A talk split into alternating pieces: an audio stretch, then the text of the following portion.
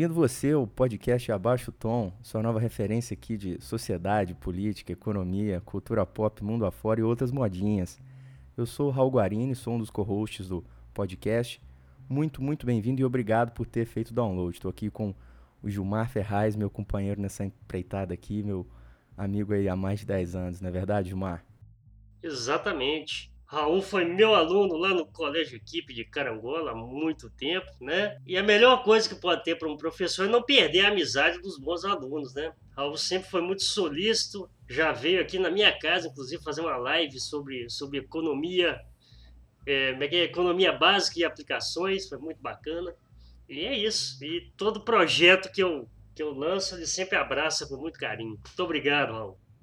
Gilmar, o prazer é meu de poder estar aqui contigo nesse projeto novo, nesse podcast, que eu acho que tem muita coisa bacana para ser falada e para acontecer aqui. Bom, para me apresentar, eu sou Raul, eu fui aluno do Gilmar lá atrás, como ele disse.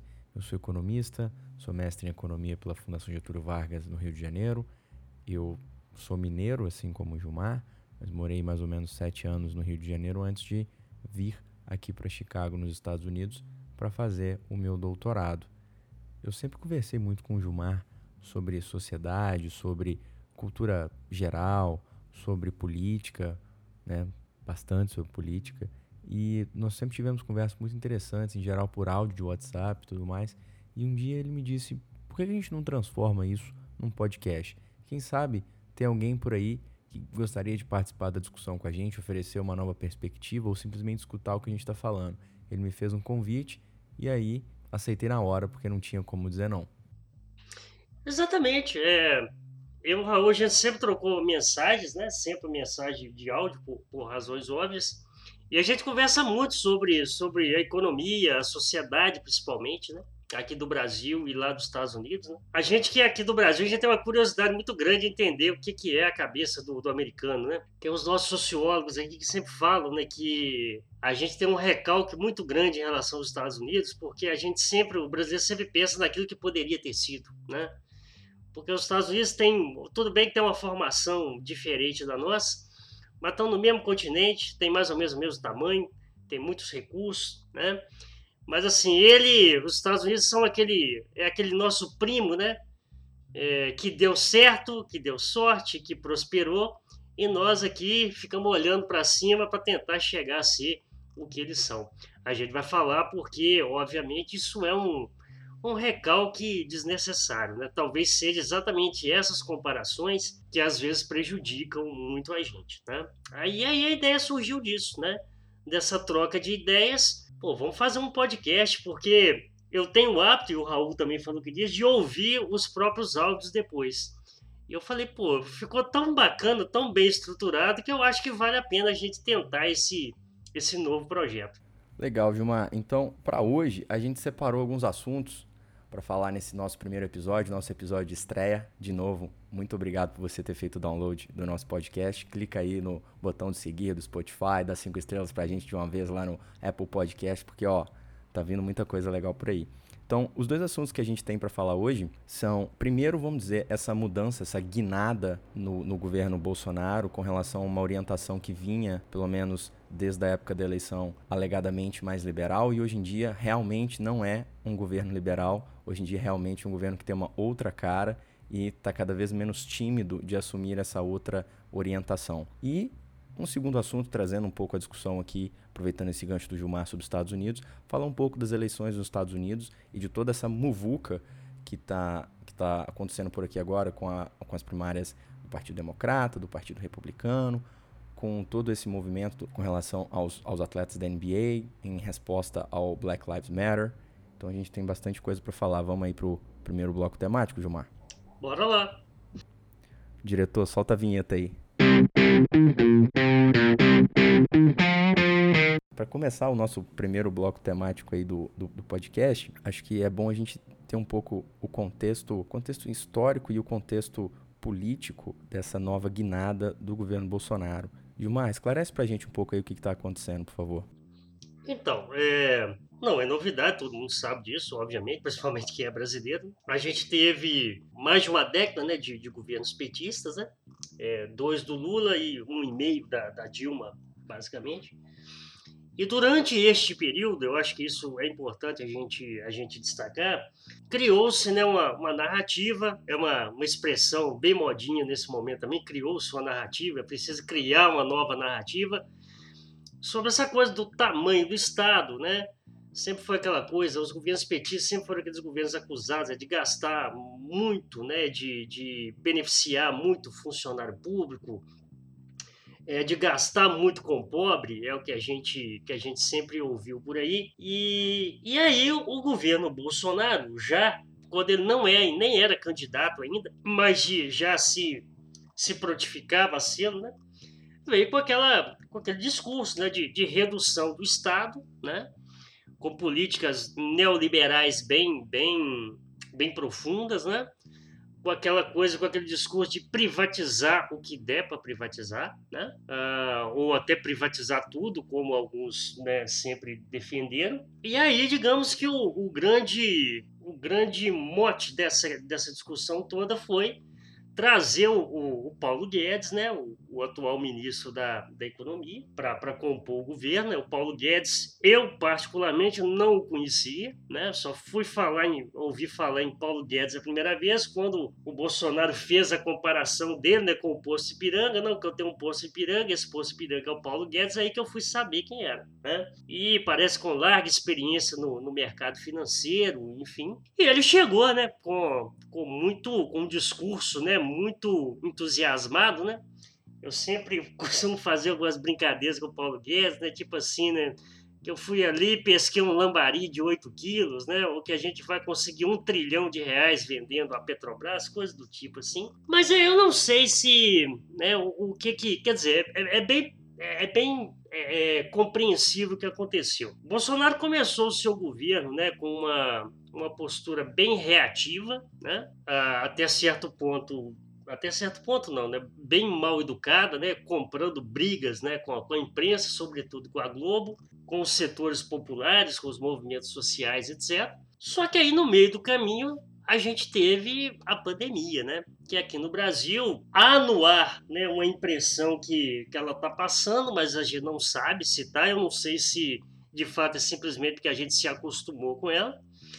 E aí esse governo, né? Dito neoliberal, ele teve que abrir o bolso, né? Porque você tem uma informalidade muito grande no, no, no Brasil. A, a, os maiores geradores de empregos né, são os pequenos empresários, que também foram pegos aí de, de calça curta em relação a isso. E o governo teve né, que conceder o auxílio emergencial, que a proposta do Guedes, né, no primeiro momento, era de 200 reais, depois a própria oposição propôs 500 e o Bolsonaro, tipo assim, como ele é do perfil dele, como ele sempre quer ter a última palavra, não, então fecha em 600 por três meses, né? Mas, né, a, a, a redução da jornada de, de trabalho com redução salarial, ou o empresário, né, no caso, né, é, recebendo auxílio do governo para recompor o salário do, do, do trabalhador, né? Que é uma situação que eu, por exemplo, como seletista, estou vivendo. Eu hoje, uma parte do meu salário ela é paga pelos meus patrões, eu sou professor né, de, da, da iniciativa privada, e outra parte eu recebo lá na minha tem um nome que eu, que eu sempre esqueço, mas é uma, uma poupança, alguma coisa assim, que o governo deposita né, a outra parte do, do meu salário. Então eu estou nessa, nessa, nessa situação. E de certa forma, essa situação fez com que a crise econômica, ou melhor, a crise social, é, não fosse tão agravada. Não que, obviamente, 600 reais seja uma, uma fortuna, e óbvio que não é, mas para quem está impossibilidade, impossibilidade de trabalhar, e se tiver alguém da família que já recebe alguma coisa que não parou de receber, é um complemento de renda muito interessante. E isso fez com que, quer dizer, a gente não sabe se é necessariamente isso, né? A gente pode discutir isso depois. Qual é a popularidade do Bolsonaro, né? Mantivesse, estava naqueles 30% que o elegeram, até aumentou nos últimos dias e os gráficos aí de popularidade vem apresentando até uma melhora considerável da, da, da popularidade dele, e há quem afirme que isso é, isso é fruto do, do auxílio emergencial dessas políticas que foram mais uma pressão do próprio Congresso com o Rodrigo Maia do que propriamente iniciativa do governo. Mas parece que o Bolsonaro gostou disso. É, o Otávio Guedes, que é um comentarista político da Globo News, ele falou o seguinte: é um pobre estúpido. E aí até tirado, né, a questão dos fake news, né, das fake news, até o Eduardo Bolsonaro tá vendo aí, olha os caras da Globo xingando o pobre estúpido. Na verdade, ele estava fazendo, né, parafraseando o marqueteiro do Clinton, né, lá nos anos 90, é economia, vírgula, estúpido, né? Engoliram a vírgula, deu essa confusão, né? Que é exatamente a grande questão, Raul. Eu comecei a minha fala falando sobre esse recalque que a gente tem em relação aos americanos, é isso. Essa coisa, né, de pensar no Brasil como uma grande potência, né? Da gente ficar aí vomitando essas coisas que o Brasil tem potencial para isso, para aquilo. Isso é para gente que conhece um pouco as, as potencialidades do nosso país. Porque para o camarada, né? O que o camarada quer fazer hoje, num, num dia de sábado, ensolarado como esse? Ele quer sentar no meio-fio ali e tomar a cervejinha dele sem guerra com ninguém, né? Então ele tendo ali o seu dinheiro para pagar suas contas, né? Tomar sua cervejinha, cuidar da família dele, essas discussões maiores, né, macroeconômicas, isso passa muito ao largo da, da, da, da, população como um todo. Então, essa população de baixa renda, de fato, ela captou essa mensagem. E, e ao captar essa mensagem, ela endossa essas políticas do Bolsonaro, e como o Bolsonaro tem pretensões de reeleição, o Bolsonaro não governa. O Bolsonaro ele está em campanha desde o primeiro dia que ele ganhou. Né? Desde 1 de janeiro de 2008, ele está em 18 ele está em campanha, 19, né? Então é isso, né? E aí, obviamente, entra em choque diretamente com a postura do Paulo Guedes, né? Que é exatamente de não gastar, né? De, de sei lá, de, de privatizar, de diminuir o tamanho do Estado. É mais ou menos por aí uma análise assim geral desse contexto. Então, Gilmar, eu acho que é legal também a gente trazer para quem está ouvindo para a gente um pouquinho da perspectiva, vamos dizer assim, da história econômica recente do Brasil, de como é que a gente chegou até aqui, né? Como é que isso está correlacionado com a eleição do Bolsonaro. Então, Bolsonaro ele é eleito muito endossado pelo Paulo Guedes. Muita gente dizia: ah, não, não estou votando no Bolsonaro, estou votando no Paulo Guedes. E isso tudo vinha na batida de um, de um discurso de reformar o Estado, de reforma da Previdência, de reforma tributária, de reforma administrativa, batendo sempre muito na tecla de que os anos do PT, os anos do governo Dilma em especial, abriram as torneiras do gasto público e isso teria de fato levado à crise que a gente passou em 2015 e 2016. A gente pode discutir disso, uh, discutir isso até num outro podcast, mas a retórica, a narrativa era exatamente essa. E aí a gente passa o ano de 2019 de uma maneira pode-se dizer até que relativamente vitoriosa para o grupo do Paulo Guedes dentro do governo Bolsonaro. A reforma da Previdência não foi a reforma da Previdência do trilhão, que ele tanto batia no peito, mas foi uma reforma da Previdência que a gente pode discutir é a questão da, da questão da distribuição, etc., mas ela representa sim uma meia trava no crescimento do gasto público brasileiro. E foi uma importante vitória política do grupo do Paulo Guedes no momento inicial do governo, num momento tenso, e aí a gente vem para 2020, logo em 2020 tinha uma pandemia no meio do caminho, no meio do caminho tinha uma pandemia.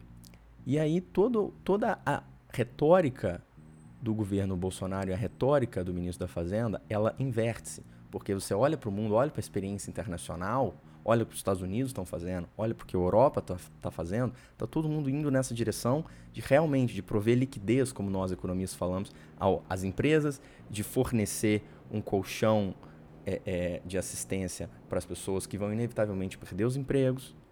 Chegou aqui nos Estados Unidos a ter, ter semana em que mais de 5 milhões de pessoas perderam emprego naquela semana. É, então, de toda maneira, a experiência internacional ia nessa direção e era muito difícil bancar uma outra retórica que fosse contra essa, essa, essa experiência internacional. E aí, vamos dizer assim, o grupo do Paulo Guedes teve que dar o braço a torcer.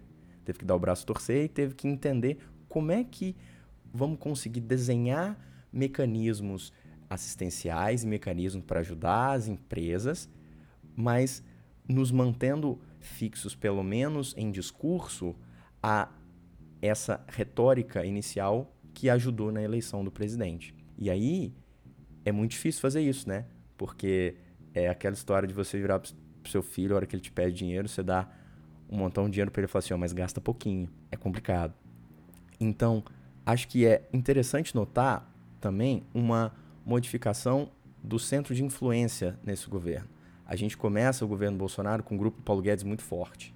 E aí, nós estamos gravando esse podcast em agosto de 2020, o grupo do Paulo Guedes já teve várias baixas, várias pessoas importantes. Mansueto Almeida, por exemplo, o Rubem Alves, que saiu do, do, do, do, do Banco do Brasil. Você vê a emergência, na verdade, de um outro grupo, que é o grupo do Rogério Marinho, que é um grupo muito associado ao Nordeste, é um grupo que vem com uma outra retórica, né? E que vem, vamos dizer assim, cochichando aqui na orelha do presidente. Olha, olha que legal, auxílio emergencial te ajudou na popularidade. Olha que interessante, isso tem um apelo eleitoral importante. E aí o Rogério Marinho traz consigo, na verdade, traz junto com ele o Centrão, né? Mas ele traz consigo toda essa, essa ideia desenvolvimentista que sempre foi muito forte no Brasil desde a década de 50, a ideia de que o Estado na frente da economia, é o Estado fazendo investimento, é obra para todo lado, uma coisa bem do século XX e que é, na verdade, tudo aquilo que o Paulo Guedes e o grupo dele tem mais asco, né? Tudo aquilo que eles estão lutando contra e indo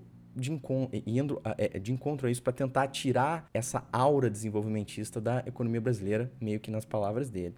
Então, eu acho que se a gente estivesse gravando esse podcast meio, meio que um mês atrás, eu acho que a música que mais perfeitamente resumiria essa mudança de poder, esse desbalanceamento agora, seria a música do Jorge Ben. É, os alquimistas estão chegando, que ele canta, né? Os, estão chegando os alquimistas. Só que quem está chegando são os desenvolvimentistas. Chegam com muita força no governo, mostrando: olha, presidente, se gastar dinheiro, se inaugurar obra pública, se você der uma guinada populista, vamos dizer assim, isso tem impactos importantes para a sua popularidade, que, por sua vez, tem impactos importantes para suas possibilidades de reeleição.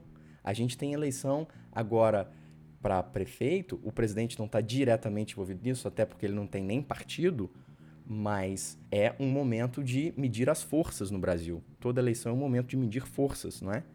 Então, acho que ter em mente essa mudança do paradigma é muito importante porque ela acontece e quem são as figuras. Não me assustaria se daqui a alguns meses nós víssemos Paulo Guedes deixando o governo, o grupo dele deixando o governo e a gente tivesse Rogério Marinho assumindo a cadeira que é do Paulo Guedes. E aí a gente teria, vamos dizer assim, um abraço total do governo Bolsonaro a esse grupo dos alquimistas, a esse grupo dos desenvolvimentistas, não é? Eu acho que isso é bem resumido pela fala do Bolsonaro recentemente, criticando abertamente lá em Ipatinga, Minas Gerais, o plano do Paulo Guedes que seria enviado ao, ao, ao Congresso para o Renda Brasil, e ele disse que ele não tiraria do pobre para dar ao paupérrimo, ou seja, é um puxão de, de, de orelha ao vivo no, no, no, ministro da Fazenda. É uma situação difícil porque, ao mesmo tempo, a gente vê o centrão aqui do lado querendo dar a mão para o Rogério Marinho, né, para o grupo do Rogério Marinho, dizer assim: é, a gente quer é, esse mundo de novo, a gente quer esse mundo de gastar, de inaugurar obra pública, de, de vender cargo, de lotear cargo. Né? A, a, a análise política que é importante. Você, talvez você pode falar um pouco disso para a gente, Gilmar, desse, desse abraço do governo Bolsonaro ao, ao Centrão, trazer o Centrão para dentro. Lembrando que o, o general Heleno lá atrás na época da, da campanha, cantava, né? Se gritar. É, é, como é que era? Se, se gritar, pega centrão, não fica um na mão, né? Não, como é que era a música? É, é se, se, pegar, se gritar, pega ladrão, não fica um no centro. O, Eduardo Bolsonaro, né? Outro dia eles resgataram um vídeo assim. O grande lance que hoje, que isso é mais barato, porque há tempos nego falava qualquer coisa e ficava dito mas não dito, né? Hoje está gravado, filmado, tweetado, né? A coisa toda. Mas você falou aí sobre não seria. É, não, a gente não pode se espantar se amanhã sai o Guedes e entra o Rogério Marinho. Porque isso está sendo bem comum no governo, inclusive, haja vista Moro e o André Mendonça, né? O Moro é, não estava alinhado né, com aquilo que o Bolsonaro queria, então pega o André Mendonça, né, que era da Advocacia Geral da União, e põe o Moro, porque sempre foi um camarada assim muito mais ativo, né? Em relação a, a, a, a, a, as coisas do governo, digamos assim, né? O que também não vai me surpreender se amanhã o, o, Ricardo Salles né, sair do, do meio ambiente e entrar o próprio Mourão, porque ontem você falou aí no puxão de orelha que o, que o Bolsonaro deu no Guedes, o Mourão também deu um puxão de orelha terrível no, no, no, no, no Salles, né?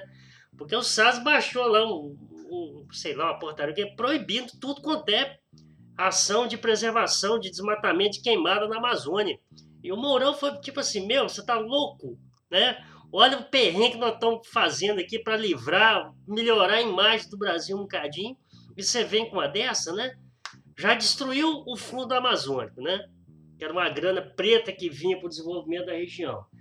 Aí agora com essa política. Outro dia encheu um avião da FAB com um monte de garimpeiro ilegal e levou para Brasília, mano.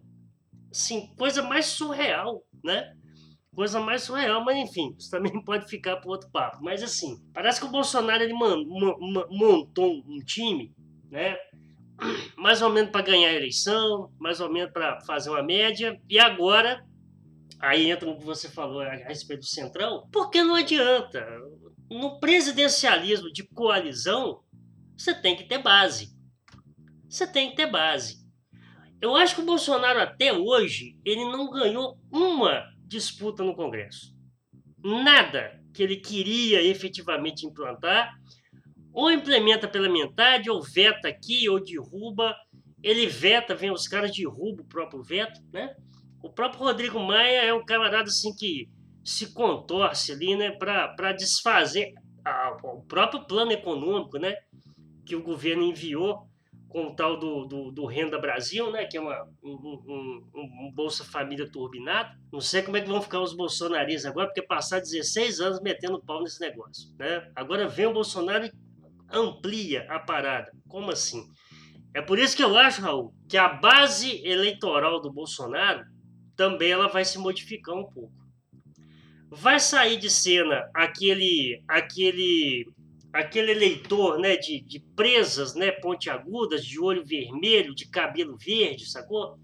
Defensor assíduo do, do Bolsonaro, e vai entrar esse esse camarada, do esse pobre do, do, do auxílio emergencial. E quando eu falo pobre, é, não é de forma pejorativa, de forma nenhuma, porque eu também hoje vivo a mesma situação da galera que está recebendo auxílio emergencial. Então não é vergonha nenhuma é, receber o auxílio do governo. Né? É, o governo está aí, inclusive, né, para ajudar quem precisa e quem trabalha de, de, dessa forma.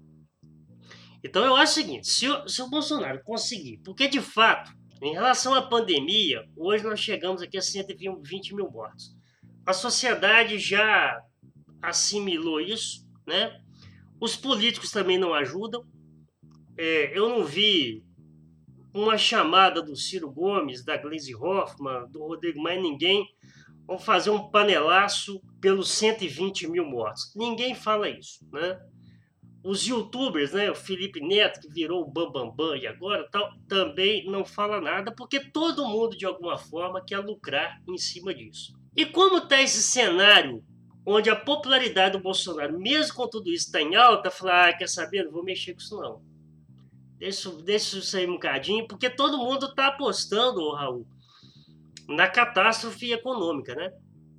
E aí vocês, economistas, sabem muito melhor do que eu analisar gráfico e há quem, quem fala que, tipo assim, os gráficos né, da economia são, assim, é, alarmantes, né? Coisa, assim, que a economia brasileira nunca viu, né? Então, obviamente que a gente está num período de calmaria, mas estima-se né, que a partir agora de setembro a coisa tende a piorar muito. E, e isso também é uma forma né, de. É, tem sido a, a, a, digamos, a justificativa né, para preservar o auxílio emergencial por mais uns dias. E aí, voltando né, questão, o grande lance da política, da economia, que os assuntos eles vão se ramificando, e aí você tem que dar um ponto final e voltar né, para o cerne da, da questão.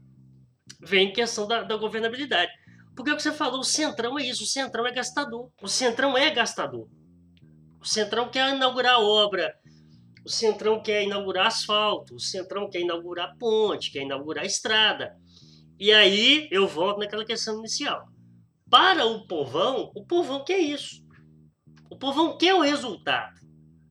O povão quer, ele quer ver né, o dinheiro do seu imposto numa ponte, numa estrada bem asfaltadinha, numa creche, etc. A gente pode, assim, é, é, discutir, né, fazer aquelas discussões intelectuais, né, que os meus companheiros da esquerda gostam de fazer às vezes, mas são discussões que, no momento, não servem para absolutamente nada. E não são nem os políticos tá, da esquerda. É exatamente uma intelectualidade que não faz mal para ninguém. Não faz mal para ninguém. Uma Márcia Tiburi da vida, ela não. Ela não. Assim, o Bolsonaro nem. Ele não branqueia um fio de cabelo por conta dela. Sacou? Agora, é obviamente, quando a coisa tá no, na política, no Congresso, aí é diferente. Então, alguns quadros né, tem que voltar a fazer política também. Né? Porque esse discurso de tuitada, de lacração, de videozinho, de Marcelo Freixo, etc., isso, isso não incomoda o poder. Isso não incomoda o poder. Acho que é mais ou menos por aí. Então o Bolsonaro sacou isso. O que, é que vai garantir a minha governabilidade? Não é o bolsonarista de presas afiadas, de olho verde, de cabelo lá, esbravejando. É o cara que pega esses 600, vai no supermercado e compra comida. É esse o cara. Você comentou aí sobre a questão de gráficos da economia, situação da, da economia. Acho que é interessante, para a gente matar esse assunto, fazer um ponto, trazer um dado que eu acho que é relevante aqui, que é para a gente ter dimensão do gasto público. Que é o seguinte: o Bolsa Família, do jeito que ele é hoje, ele custa da ordem de meio por cento do PIB do Brasil. Então, o que, que é esse número? Esse número é o seguinte: você pega toda a riqueza que é produzida, bens e serviços, no Brasil, né? O valor disso, meio por cento desse valor é o custo do Bolsa Família, que é um programa que sabidamente atinge, fraude, tem um monte de coisa, mas atinge uma parcela muito importante da população e atinge de uma maneira muito efetiva. O auxílio emergencial do jeito que ele está colocado e aprovado até o momento, com as extensões, os penduricalhos, etc, etc, ele é da ordem de 9% do PIB. Ou seja, nós estamos falando de negócio que você multiplicou por 18 o preço. Tá certo? Toda vez que o Bolsonaro pensa em estender o prazo de alguma coisa do, do auxílio emergencial, de algum penduricalho do auxílio emergencial, eu acho que uma, uma, uma faca entra uma, um pouquinho mais no coração do Paulo Guedes. Porque sabe o quanto custa esse, esse, essa quantidade de dinheiro saindo do, do cofre público. Essa discussão ela insere-se na discussão da dívida pública brasileira, que era a grande, uma das grandes questões lá da eleição 2018, como é, é, estabilizar o nível da razão dívida sobre PIB, que é tudo que o país deve com relação a tudo que ele produz num determinado ano. E agora, se a gente tinha uma situação complicada antes, a situação agora é complicada e meia. Culpa nossa? Não, a pandemia está aí, atingiu todo mundo, não é culpa do Brasil. Todo mundo vai ter que remar mais do que teria. Os países da Europa estão se endividando, os Estados Unidos estão se endividando, o Brasil vai se endividar. Agora, a gente tem que ter consciência do seguinte: a nossa base, a, nossa, a fundação da nossa casa era muito mais frágil do que desses outros lugares. Então, agora que a tempestade chegou, a gente tem que trabalhar dobrado. E vem muita coisa interessante por aí. E com certeza, como a gente diz em Minas Gerais, vem muita treta também. Vamos pro próximo assunto então, Gilmar? Só, só, só uma coisa aí, porque você falou um dado aí, eu, eu, me distraí. Você falou que o Bolsa Família, em termos de gasto público, ele representa meio por cento do PIB. Isso, é isso? isso. E o Renda Brasil. É da ordem de 9%. 9%. Então você está multiplicando pois por 18, é, eu, né? eu, Isso, é, eu coloquei 18% aqui, falando, não é 18%, não pode ser, é 9%. Pois é, eu acho que, que isso é um debate muito consciente. Eu acho que, que alguns campos mais progressistas têm que largar a mão de demonizar a matemática e começar a fazer conta. Perfeito. Sacou? Porque, por exemplo, é fácil eu chegar aqui para os meus alunos, já que sou professor, e falar que vou taxar grandes fortunas. Eu quero saber, é, primeiro, quantos, quantas pessoas no Brasil estão aptas a entrar nesse esquema de grande fortuna.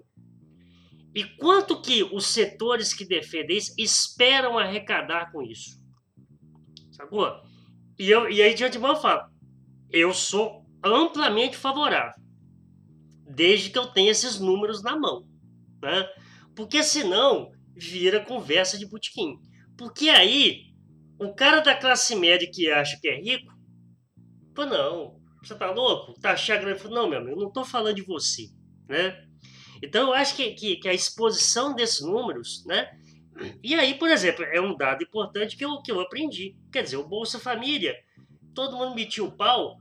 Ah, porque o cara é vagabundo, que ele vai pegar o dinheiro para tomar cachaça. Isso, isso, a meu ver, é, ninguém tem nada com isso, sacou? Ninguém tem nada com isso.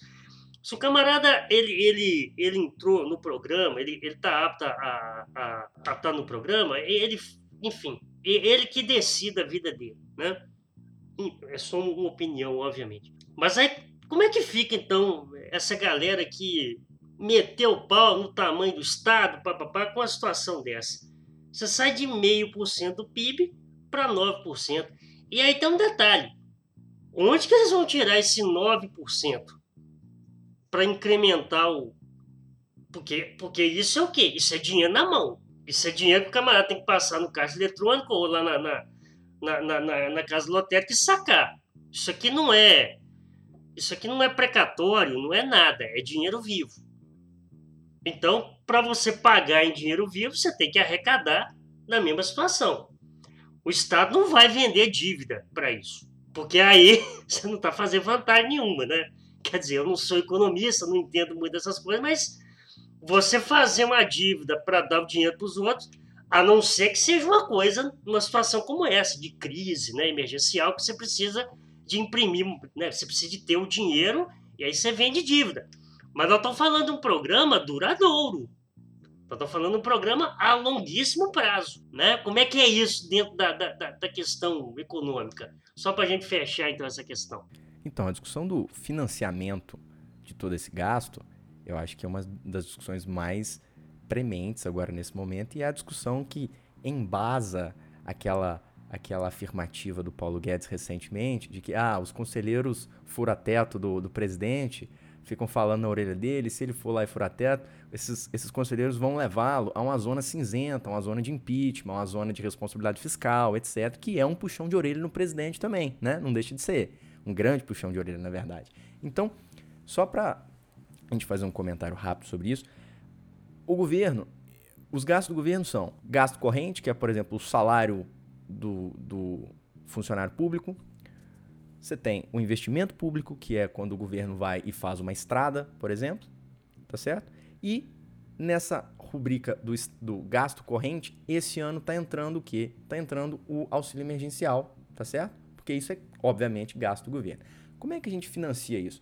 Ora, o jeito operacional de financiar isso é que você financia isso através de dívida. Só que dívida, como o nome diz, você tem que pagar. E como é que você paga a dívida? Bom, o governo tem que arrecadar para repagar essa dívida, porque esse dinheiro foi emprestado a ele por alguém, tá certo? Seja um, um ente interno, seja um ente externo, mas esse dinheiro veio de algum lugar, esse dinheiro precisa ser restituído, com juros, etc.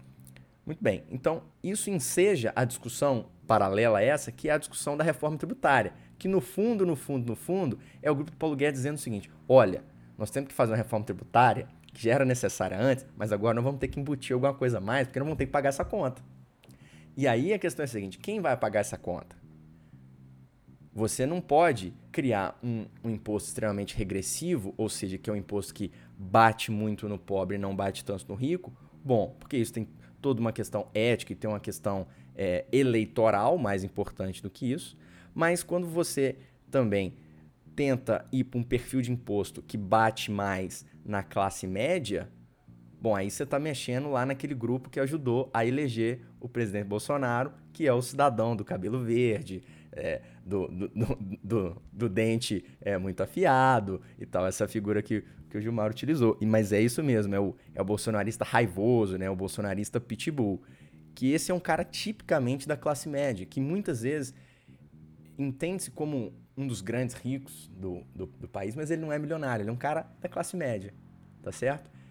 Então, essencialmente, pagar essa conta vai ter que ser via aumento de tributação, Porque a gente tem um outro problema que, se bobear, é um ótimo assunto para a gente fazer um podcast sobre ele, que é a questão da vinculação das receitas da União. Ou seja, no Brasil é muito difícil você reduzir gasto público, por quê? Porque está escrito na Constituição de 88 lá que tantos por cento tem que ir para educação, tantos por cento é saúde, tantos por cento para isso, para isso, para isso e aquilo outro. Então, o gasto discricionário no Brasil, que é aquele que o governo tem efetivo controle sobre onde vai gastar, é da ordem de 6% do PIB. Então, você tem 6% do PIB de margem de manobra. É muito difícil, é impossível praticamente reduzir gasto público no Brasil. Quem tiver interesse de ler e ouvir sobre isso, procura as colunas do Marcos Lisboa lá do INSPER, é uma ótima referência. Então, já que não dá para reduzir gasto público muito facilmente, a solução não vai ter outra não. Ainda que o governo não queira dizer, vai ter que ser via aumento de carga tributária. Uma hora ou outra a conta vai chegar. Isso. E aí eu também não gosto desse desse desse discurso populista. Ah, mas tem que reduzir gasto. É, e aí vamos reduzir, porque vamos reduzir gasto com os deputados, que eles gastam muito, tal, tal, tal. O preço da Câmara dos deputados, senadores, né, do, do, legislativo no Brasil hoje, ele fica em torno de 250 milhões de reais ano. Né? É óbvio que eu não tô, não tô passando pano, porque eu acho que eles ganham muito. Mas quando, quando o político vem e bate nessa tecla, isso não representa nada. Não é esse o problema. Não é esse o problema. Isso é populismo barato mas é o que está na boca do povão. É aí, caro Raul, que eu acho que a turma é, é, se eles confiaram no Bolsonaro, mas assim, foram muito ingênuos, porque ele é o camarada que sempre teve nesses 250 milhões. Ele foi um camarada, por exemplo, que foi encostado pelo exército porque ficaram com dó dele para não prender. E aqui no Brasil tem uma, uma punição muito bacana, né? Que no caso do servidor público, que quando ele faz uma merda muito grande, ele é aposentado com salário integral, que foi o que aconteceu com ele, né? Mas isso, enfim, é uma, é uma outra situação, mas eu acho assim, eu, eu não consigo, não conseguia olhar para ele lá, no, lá na campanha e vê-lo assim como um liberal que revolucionaria o país, que faria uma reforma política, administrativa, porque ele sempre é, é, ele sempre se alimentou desse, desse, desse sistema. Mas é óbvio também, aí eu acho que uma coisa que foi muito fundamental para a vitória dele, para essa popularidade dele, é exatamente falar esse tipo de coisa, né? Da, da, da, essa coisa da política rasteira, da política populista, que infelizmente é o que o povão é, entende. E mais uma vez, quando eu falo povão, não é. Não, é o povão dentro do contexto da indústria cultural, né? Que é manipulado e que a gente não pode culpá-lo é, por essa manipulação. Os caras exatamente criaram instrumentos para promover essa manipulação. Ó, para os nossos ouvintes, é só deixar claro assim, porque o Raul ele, ele é um economista, ele é um cientista da economia, né? Eu, eu sou um professor, então nós temos aqui dois estilos bem diferentes. O Raul é o camarada técnico, o camarada do, do do número. E eu sou o cara aqui do, do, do, do dia a dia, porque é o que eu convivo, né? Eu sou professor, então. E aí, só para deixar claro, eu estou num campo mais à esquerda. Eu sou petista raiz lá desde 1999, né? E, mas é, percebo que ao longo da minha fala eu também tecia críticas ao meu, ao meu ao meu campo, porque eu detesto lero-lero, eu acho que às vezes tem que ser mais objetivo. A nossa esquerda, ultimamente, ela está mais para autoajuda do que para política, né? Para um coach sentimental, alguma coisa assim. Né? E, e, o Raul já é um camarada que entende da, da, da, dessa política mais liberal, que é o campo que ele, que ele se especializou, e obviamente é, é, é, são visões opostas. É, eu, eu, por exemplo, Raul, eu vejo que muitas coisas que a, que a gente ouve aqui no Brasil sobre o Bolsonaro, fascista, o cara. Gente, é governo de direita.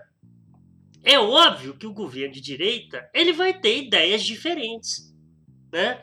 Ideias é, é, de reduzir o gasto social, de ser contra o MST, de ser contra os índios, etc.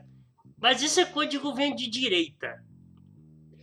Nosso, é governo de direita. É óbvio que a gente tem, sempre tem que ficar vigilante, mas também não pode fazer muito estardalhaço, porque eles adoram esse estardalhaço, tá? Mais ou menos por aí. Podemos dar de assunto, então, então Gilmar, fica o seu só comentário. Pra, só para pegar seu gancho aí, você disse que você é petista raiz desde 99. Eu já vou adotar uma outra posição. Se alguém perguntar para quem que eu voto, eu vou dizer que eu voto no Joe Biden. tá certo? Com essa aí, o diretor pediu aqui a gente para trocar de assunto. Vamos pro segundo bloco. Bom, então, diante da nossa porque, na verdade, gente, esse momento que está acontecendo aqui agora, ele tem dois dias, três dias, né? Eu conversei com o Raul, mentira, tem um pouquinho mais, né? E aí dá a ideia do podcast para ter uma semana, né? Que a gente pegou para fazer a parada aqui, mexer nos trem de som, de microfone, é, de postar os treinos na internet e tal, tem, sei lá, três horas. Mas aí a gente programou uma pauta, né? Eu, eu queria falar muito sobre essa questão do, do Bolsonaro aí, da mudança do eleitorado, da postura política e econômica dele. Mas, obviamente, que a gente tenta captar aquilo que está acontecendo assim de imediato. Uma coisa que chamou muita atenção foi a convenção republicana, né? Que ocorreu ao longo dessa semana. Para começar, uma doideira total, porque a convenção republicana foi no Jardim da Casa Branca. Eu nunca tinha visto isso mil pessoas lá sem máscara e discursos, caras, assim, totalmente distópicos, né? Não sei o que, que, o, que, que o Trump usou naqueles discursos, né? Mas não só ele, né? O Mike Pence, né? O seu vice, o, o, o Rudolph Giuliani, né? Que é, que é tido como uma, uma, uma, pessoa muito, muito sensata, porque foi o prefeito de Nova York, né? Na época do, do, do 11 de setembro, etc., que vai completar mais um aniversário é, é, agora mês que vem foi complicado, sim, Gilmar. A mídia, a mídia americana até disse que, na verdade, não foi uma, uma convenção do Partido Republicano, foi uma convenção do Trump. Porque quando você olha, por exemplo, o que aconteceu na, na convenção do Partido Democrata, houve, na verdade, ali já, na, na convenção do Partido Democrata já estava muito claro que o Joe Biden iria ser, de fato, o candidato, ele já é o candidato, tá, isso está combinado, isso está tudo certo, está acertado no partido desde alguns meses atrás mas foi um momento de convergência de ideias, onde você teve é, é, várias alas do partido dando o seu recado. Olha, nós estamos apoiando o Joe Biden, mas a nossa ideia é isso aqui. Vamos fazer a convenção, uma convenção de fato, vamos bater um papo. Ok. A convenção do Partido Republicano foi uma, uma convenção que foi baseada na retórica trumpista. Então foi uma convenção do Trump. Para começar, o que você disse aí, vamos dizer assim, o discurso principal dele foi nos Jardins da Casa Branca, só um detalhe, quando você faz alguma coisa no Jardim da Casa Branca, você está utilizando a segurança da Casa Branca, o que implica que você está utilizando dinheiro do contribuinte americano que paga essa segurança para fazer algo que é diretamente do partido. Só um detalhe. Tudo bem. Então, a gente chega, vai se aproximando da eleição e na, na a, a retórica da convenção republicana foi uma retórica do medo porque a retórica do Partido Republicano nesse momento é o seguinte: eles se aproveitam de um momento de, de muito rebuliço social nos Estados Unidos, que vem desde a morte do, do George Floyd, trazendo a discussão do racismo, das minorias, etc. E eles dizem o seguinte: olha, eleitor americano, se o Joe Biden ganhar, essa é a visão que vocês vão ter em todos os lugares do país. É esse o país que o Joe, que o Joe Biden quer. É esse o país que os democratas querem. E por que essa retórica ela é bem sucedida muitas vezes? Porque as grandes cidades dos Estados Unidos, Chicago, Nova York, Los Angeles, elas são governadas por prefeitos democratas. Então, o argumento de que, olha, os democratas não conseguem controlar a segurança das cidades que eles governam ela pega muito fácil no eleitor americano, em especial aquele eleitor americano que mora, às vezes, numa cidadezinha muito pequena, é, no interior de Wyoming, no interior de North Dakota, um, um estado é, meio rural, etc., que é o eleitorado do Trump. Então, a retórica da, da convenção é, é, republicana foi uma, uma, uma retórica de medo.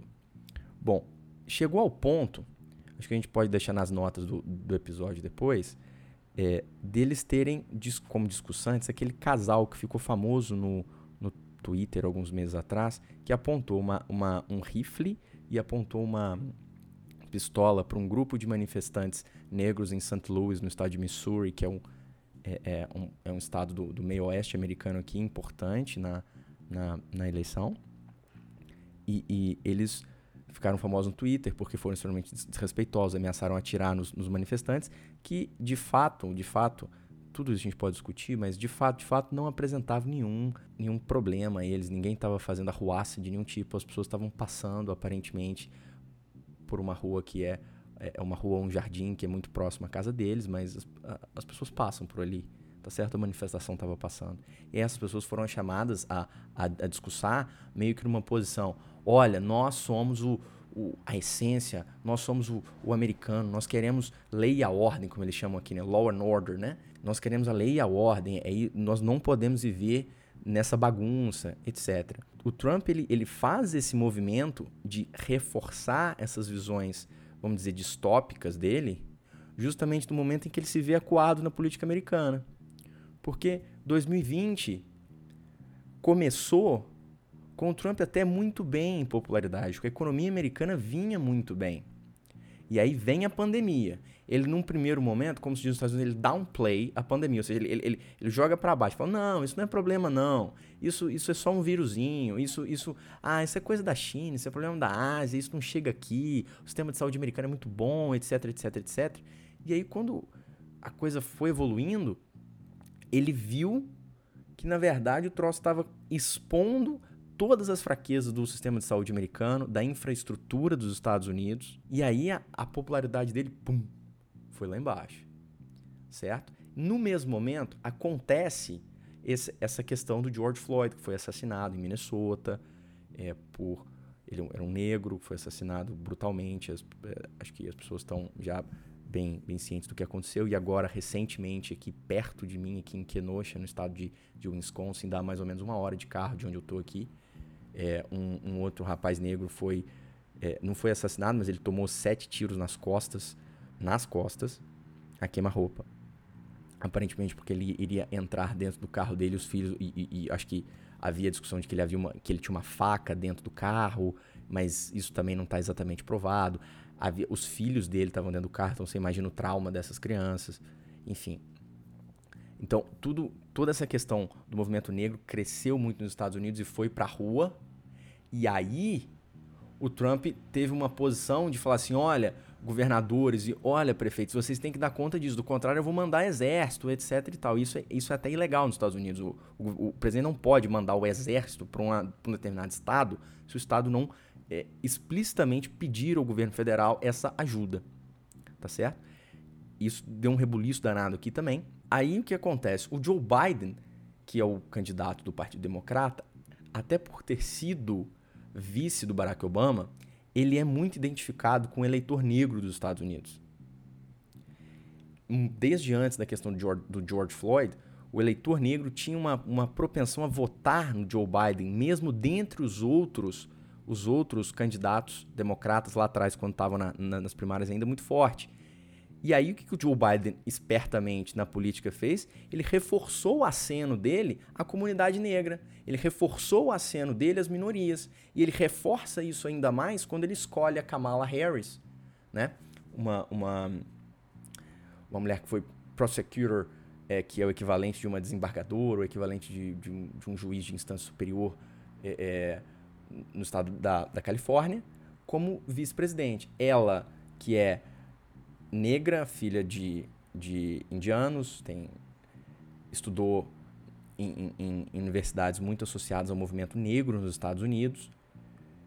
E aí ele faz esse aceno às minorias, trazendo ela como, como vice-presidente. Mas é preciso também fazer um outro comentário aqui, que é o seguinte: essa escolha do Joe Biden, ela não foi sem nenhuma controvérsia, porque exatamente a Kamala Harris, ela é uma figura controversa nela mesma, apesar de ser muito identificada com com as minorias, quando você olha do, do ponto de vista et, é, é, étnico dela, por outro lado, ela nunca foi vista como extremamente progressista dentro do Partido Democrata. Ela sempre foi vista como uma democrata muito, pragma, muito pragmática, de fazer as coisas, é, é, é conseguir passar a, a, as bills, como eles falam aqui, que é a, a legislação, é, conseguir chegar e, e fazer acordos meio que às vezes custando o que custar.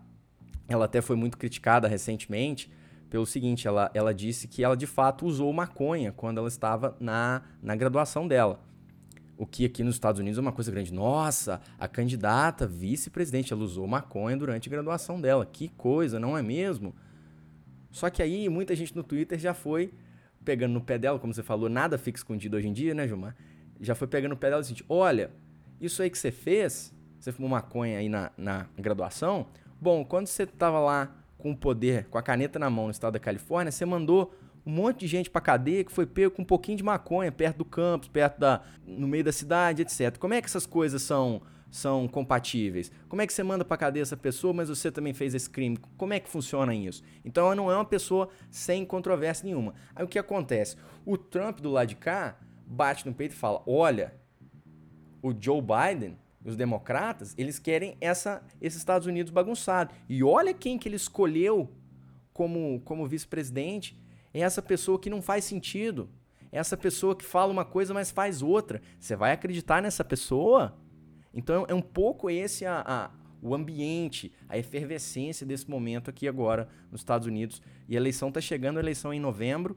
E, e, eu queria fazer mais um comentário, que tem mais um, um, um, ponto que é importante nesse, nesse contexto da, da eleição, que essa eleição vai ser uma eleição muito diferente nos Estados Unidos. É importante a gente fazer uma diferença aqui entre eleição americana e eleição brasileira, que é a seguinte, a eleição brasileira, se a gente pensar, ela é muito, ela é muito simples, né? Todo mundo se reúne num dia, você vai, você vota, você aperta um negócio, uma maquininha lá, chega de noite, você sabe o resultado. É um negócio assim muito muito limpo. Você pode discutir se teve fraude, se não teve, etc, compra de voto, tal, mas o processo tecnicamente é um processo assim, não tem muitos muitos muitos pontos tá certo? Aqui não. Você vê, por exemplo, muitos estados aqui nos Estados Unidos vão permitir você votar pelo correio. Bom, pro Trump, ele tá entre cruz e, a cruz e a espada com essa questão do voto pelo correio. Pelo seguinte, o Trump depende muito do eleitor mais velho dos Estados Unidos, porque o cara que foi para a universidade não vota nele. O jovem da universidade não vota nele. Então ele precisa, ele precisa do cara mais conservador, ele precisa do cara mais velho. Só que esse é o cara que não quer sair de casa para votar no dia da eleição porque esse cara tá com medo de pegar Covid. Então, talvez esse cara não vá votar.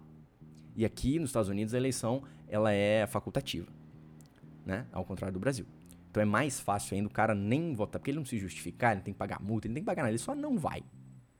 Certo? Então tem essa questão. Mas por outro lado, se ele não permite, vamos dizer assim, se ele vai a favor do, do, do, voto pelo correio, se ele banca, ele fala, não, tem que ter voto pelo correio mesmo, porque eu quero ajudar o meu eleitor mais velho lá a votar mesmo de casa, aí ele compra uma outra briga que é o seguinte, tem uma grande parte do eleitorado nos Estados Unidos que não se preocupa muito com política e nem vai votar. E aí quando você torna muito fácil votar pelo correio, você permite que esse cara vote, e esse cara tipicamente não vai votar no Trump. Então o Trump vive a cruz e a espada nesse momento. E aí ele tomou uma, uma posição de de, de, de ir contra, de falar contra esse voto pelo correio. Só não falou contra o voto pelo correio no estado da Flórida, que é onde ele sabe que ele vai ganhar, inclusive fez vários elogios ao, ao, ao, governador republicano, etc, etc, etc. Inclusive, só um comentário, ele mora em Washington, mas ele é eleitor da Flórida, então ele vota pelo correio sim.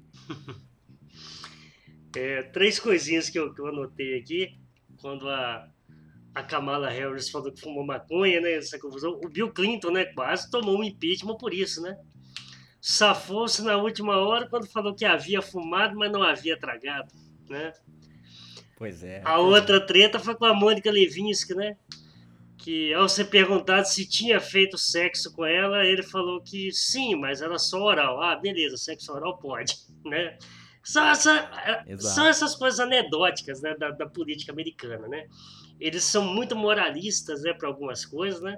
Eu sempre brinco, né, com as pessoas que, que são um povo assim totalmente moralista, religioso, mas a maior indústria pornô do mundo tá lá, né, cara? É uma coisa assim muito louca se você for pensar, né? Ah, do jeito que você falou, e a Kamala Harris é a nossa Tabata Amaral, né? Porque tem essa ligação com, com os movimentos, né? Se, né? Teve um, uma, uma, coisa trágica na família, né? Acho que o pai morreu porque era viciado em crack, uma coisa assim. Mas teve lá o apoio da, da Fundação Lema, né? Foi para os Estados Unidos, fez Harvard e tal. Mas aí algumas pautas assim que muitas vezes a esquerda aqui não não não simpatiza, ela está fechada com, com quem está no governo, né?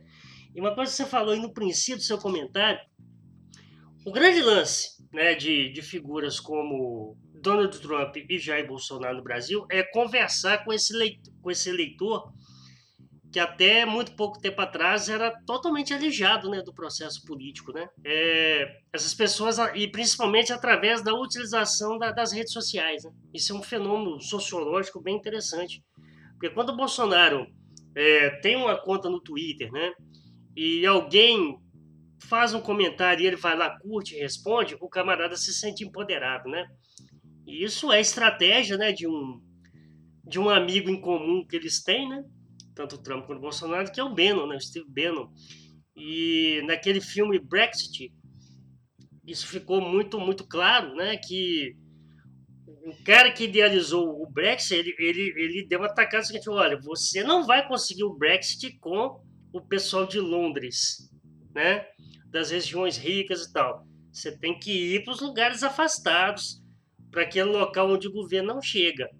É esse cara que você vai é, convencer que estar na União Europeia não é um, um, um bom, um bom negócio, né?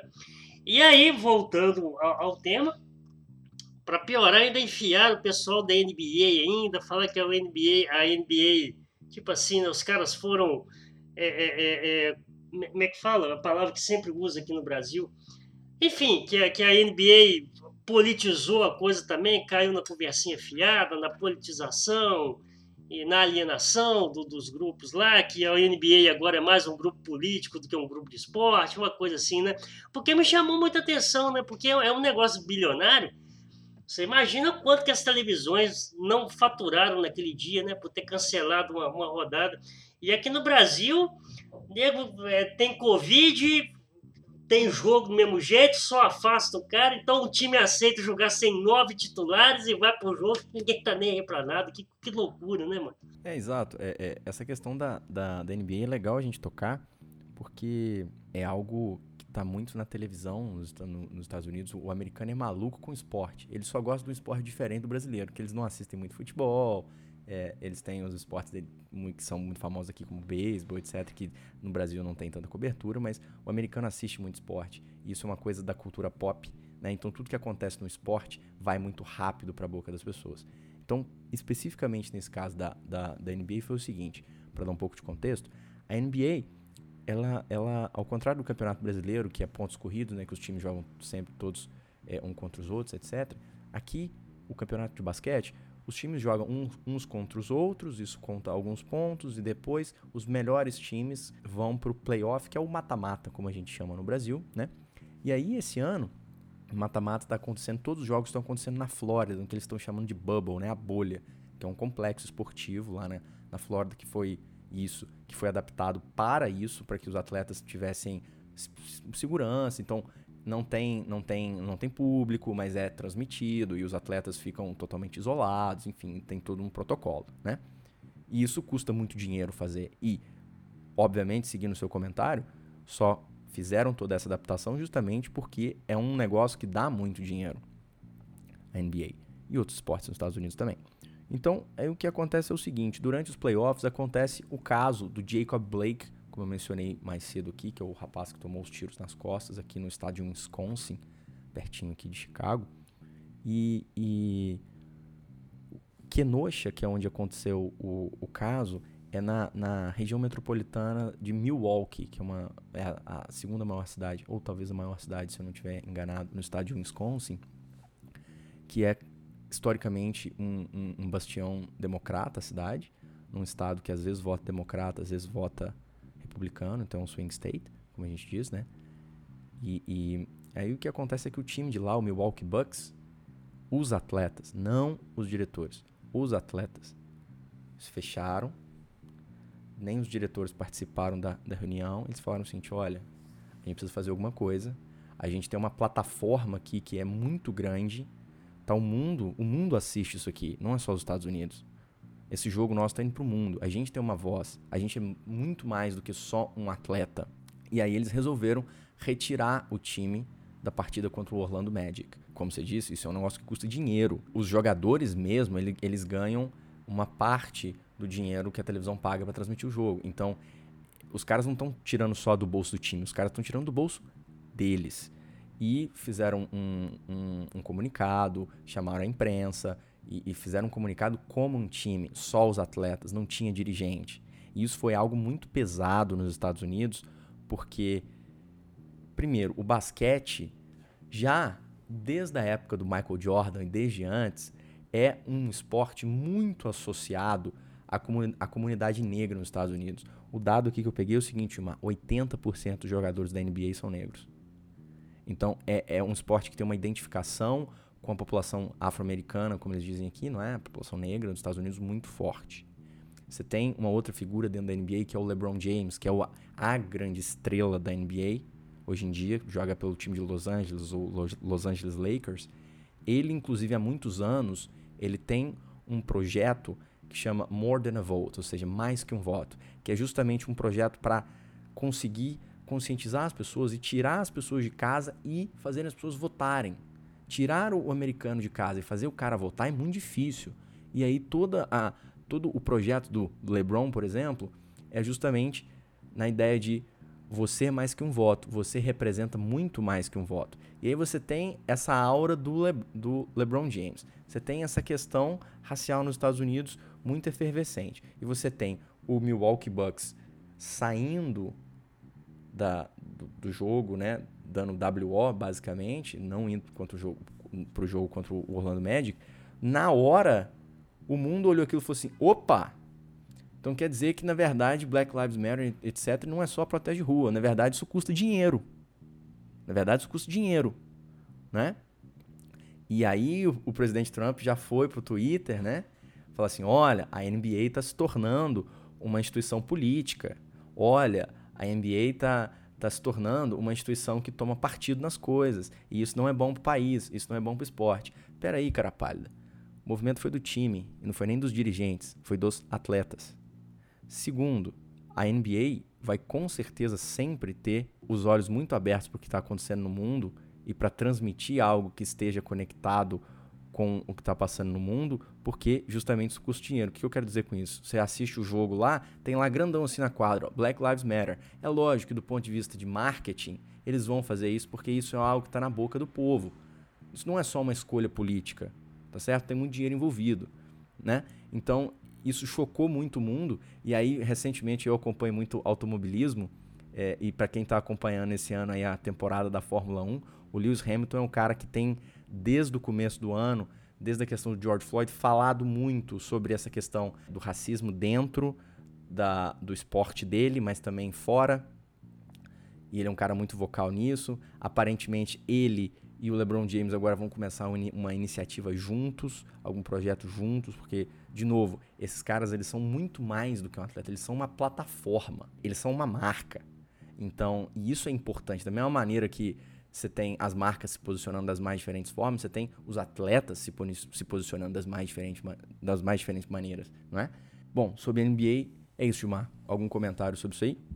Quem, quem me conhece, né, e muita gente me conhece pelo fato de ser professor, sabe assim, que eu sempre, eu nunca gostei do discurso isentão, né? do discurso de sair fora das coisas, etc. E, e, uhum. e, quando a NBA faz isso, ela, ela cria um fato Sim. político muito, muito importante, né? Que não é, aí, não é a política partidária, mas eu, eu acho que falta-se muito assim, nos movimentos esse, esse grau de politização, sacou? É, de, de entender que sim, é, é, é preciso sim. que o racismo, é, que as pessoas se conscientizem dele, que é errado, etc mas vai ser só pela política é, que nós vamos ter ações efetivas para combatê-lo. Não tem como se desvencilhar. Então, por exemplo, a questão do. Dá para você, por exemplo, não falar de racismo aqui no Brasil desvinculado da questão econômica, da questão da, da, da divisão social do trabalho, né? Por que, que, por exemplo, que a moça que limpa aqui o meu prédio, ela é mulher e ela é negra? Uhum. Né? Então, assim, eu, eu às vezes eu, eu, eu vejo, não é que eu vejo com uma, uhum. maus olhos, mas eu faço a crítica a alguns movimentos é, de, de, dessa coisa de querer ser isentões. E aí, na minha opinião, é modinha. Movimento sem política, movimento despolitizado é modinha, né? Então eu acho assim muito valoroso. Tomara que fosse de exemplo. Aqui no Brasil é mais complicado.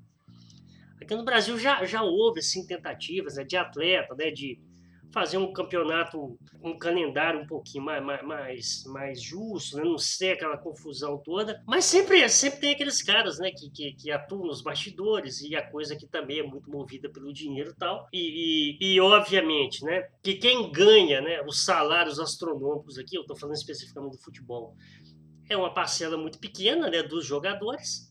A maioria não pode se engajar né? Em, em determinadas causas e obviamente que você tirando o Campeonato Brasileiro, onde to, a Série A, né?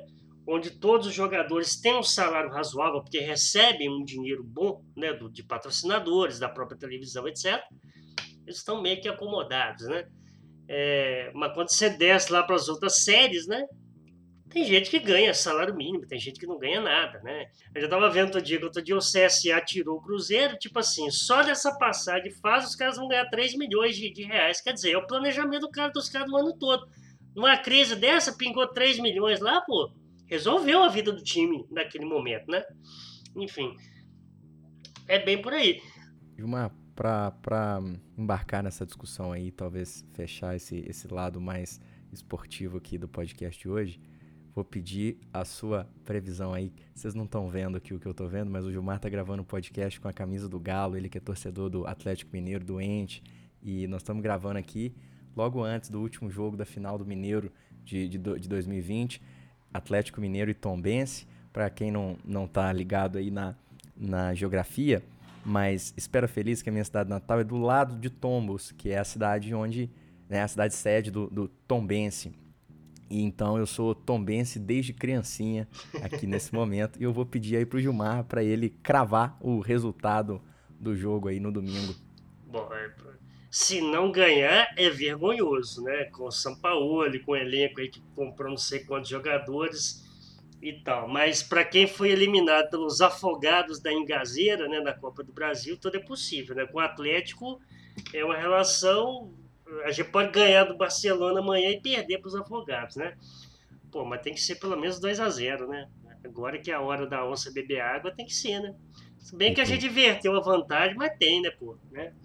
Apesar que eu tô muito desanimado com os caras igual o Keno, igual o tal de Johan, não pode vestir a camisa do Galo, né? Pelo amor de Deus, mas o Sampaoli, cor do Sampaoli, né? Mas assim, os caras igual o Sampaoli eu acho que faz bem pro futebol, sacou?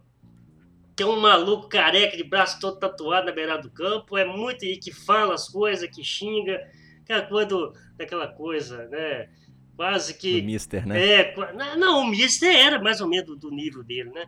Mas eu falo assim, aquela coisa quase. Putz, quase celibatária, né? Do, do técnico e. É por isso que eu acabo gostando do Luxemburgo, às vezes, não pelo, pelo que ele se tem, mas pelo que ele, que ele fala. O futebol precisa disso, né? Basicamente é isso aí. Muito justo. Eu espero que dê aí é, é, Tom Bense. Para quem estiver nos ouvindo aí que é do Rio de Janeiro, que lembra do Ibson lá que jogou no Flamengo, no, no Flamengo ele é o grande craque do Tom Bense, como eu chamo ele, o Ibson Novic, né? Vamos esperar para ver o que, que o Ibson faz aí. Mas assim, para mim que sou um futebolista, né, que gosta de futebol raiz, essa história de você ter um time do interior, né, numa final é muito bacana, né? Para para a cidade. Isso, isso resgata um pouco do, do, do, futebol interiorano, né? Apesar que tem várias críticas a Tombense pelo fato de, de ser um time de empresário, né? Mas a paciência, né? O dinheiro, enfim, tá em todo lugar. Col coloca a cidade no mapa. Né? É, exatamente, exatamente. Exatamente. Então, para encerrar aqui, vamos encerrar esse, esse bloco e a gente vai aqui agora. O diretor pediu para ir pro nosso momento rachadinha. Então, o momento rachadinha nosso aqui é o momento em que a gente vai dividir com você não o nosso salário, mas alguma coisa que a gente leu, viu ou ouviu nas interwebs da vida por aí e a gente quer recomendar. Gilmar, qual que é o seu momento rachadinha aí de hoje? Então, quando você propôs, né, nas nossas conversas anteriores, você propôs compartilhar, né, não nosso salário, até porque dividir nada com nada não vai ter jeito, né? É, alguma uma dica de, de música, de leitura, de programa. E é quando você falou, a primeira coisa que veio à minha cabeça foi um disco, foi um CD. É, o pessoal não está vendo, mas o Raul tá do Tears for Fears, Songs from the Big Chair.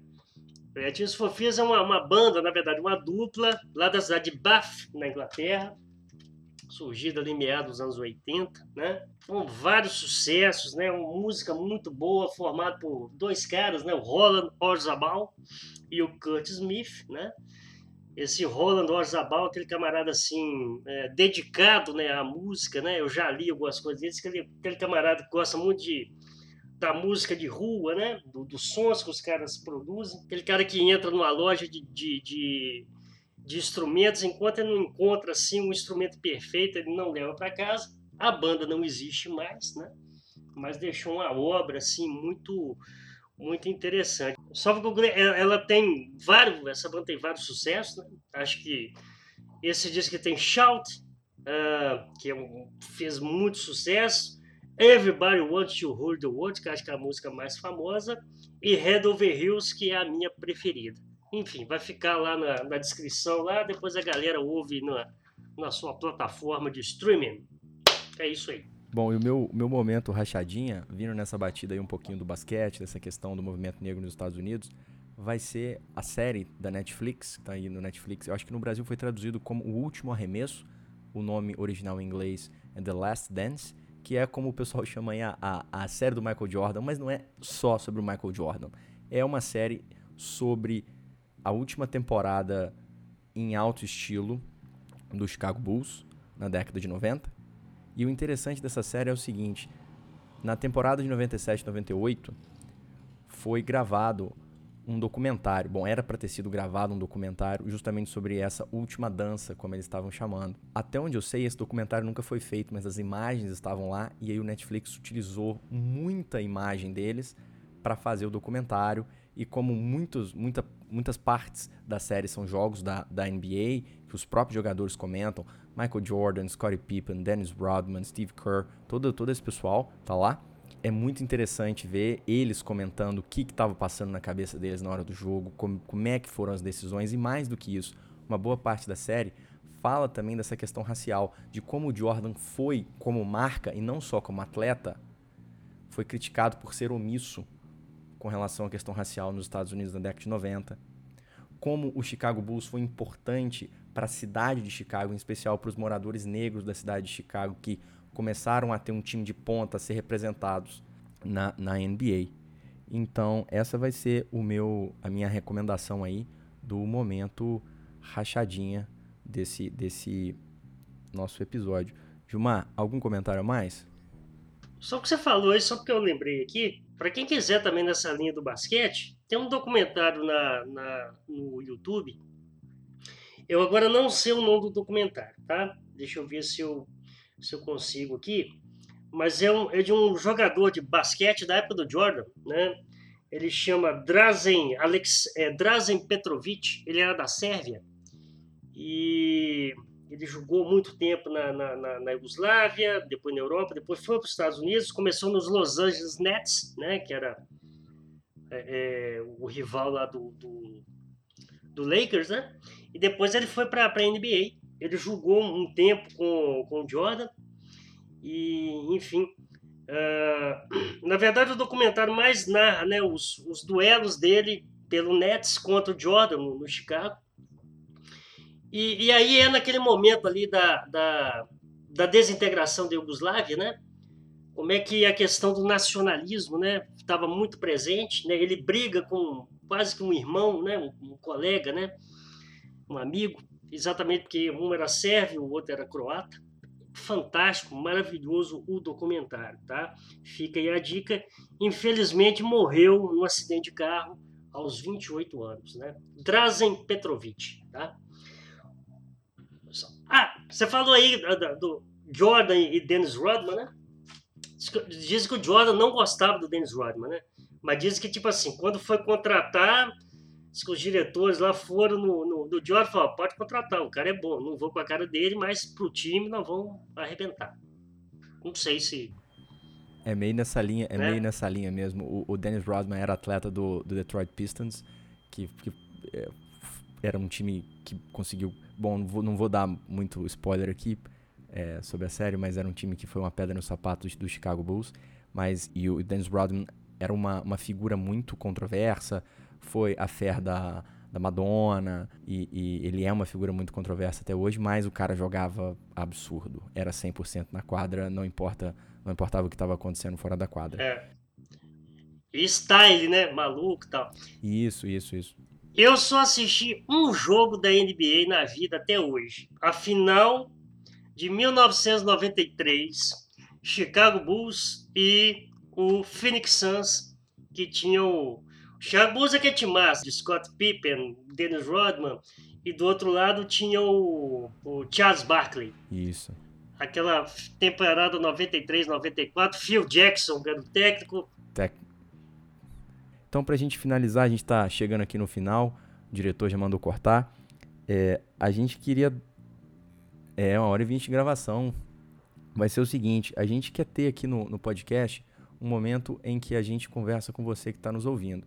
Então, se você tem alguma crítica, se você tem alguma correção, se você quer dar algum comentário para nós aqui, você faz o seguinte: você entra lá. Deixa eu dar pausa aqui, eu espero o Gilmar voltar. Então, para terminar o nosso podcast, a gente queria falar do momento tom do ouvinte aí, que hoje não vai ter, mas a gente espera que na próxima já tenha, que é o momento em que a gente vai ler as mensagens que chegaram no Twitter, a gente vai poder conversar um pouquinho com quem está ouvindo a gente. Então, se você tem alguma sugestão, alguma crítica, algum comentário, quer fazer um pedido, quer dar um salve, quer mandar um alô ou quer sacanear o Gilmar se o Tom Bense é, ganhar o campeonato, você fala lá comigo no arroba Raul Guarini ou como é que é o seu aí, Gilmar? Seu Twitter? É arroba. Perdão, Gilmar, faz um jabá aí das suas outras mídias sociais, que você é um cara moderno, você tá em todas. Então, eu, eu exatamente, eu pelo menos eu tento em todas, né? Se eu consigo alguma coisa, eu já não sei, mas eu tenho lá o meu canal no YouTube, Gilmarzinho Explica. Eu sou professor, então eu dou dica lá das minhas matérias, pro Enem e tal, de história, geografia, filosofia, sociologia, atualidades. Tô metido agora a fazer uns vídeos sobre política também. Tenho o meu Instagram, Gilmarzinho Explica, mesma coisa, né, onde eu faço postagem geral de atualidades, alguma coisa interessante que eu vejo, e todas as quintas-feiras eu faço uma live é, sobre algum tema né, da, da, da, das atualidades aí, ou algum tema que está sendo debatido no Brasil, toda quinta às 21 horas, tá? E é isso, curta, se inscreva, compartilhe, fale bem ou fale mal, mas fale de mim, por favor, muito obrigado. Show de bola, Gilmar. Então, Fala com a gente aí, deixa o seu alô, deixa o seu recadinho aí no Twitter, arroba Gilmar F, arroba Raul Guarini. Fala com a gente que quem sabe na semana que vem ou quando o próximo sair, você aparece aqui no podcast dando um alô pra gente. No mais, eu fico por aqui, deixo meu abraço, é isso aí. Abraço, gente, muito obrigado. Isso foi o nosso primeiro episódio. A gente espera é, que outros venham, né? Que assunto não falta. Como eu sempre falo com o companheiro Raul aqui, de tédio aqui no Brasil ninguém morre. Abraço, tudo bom.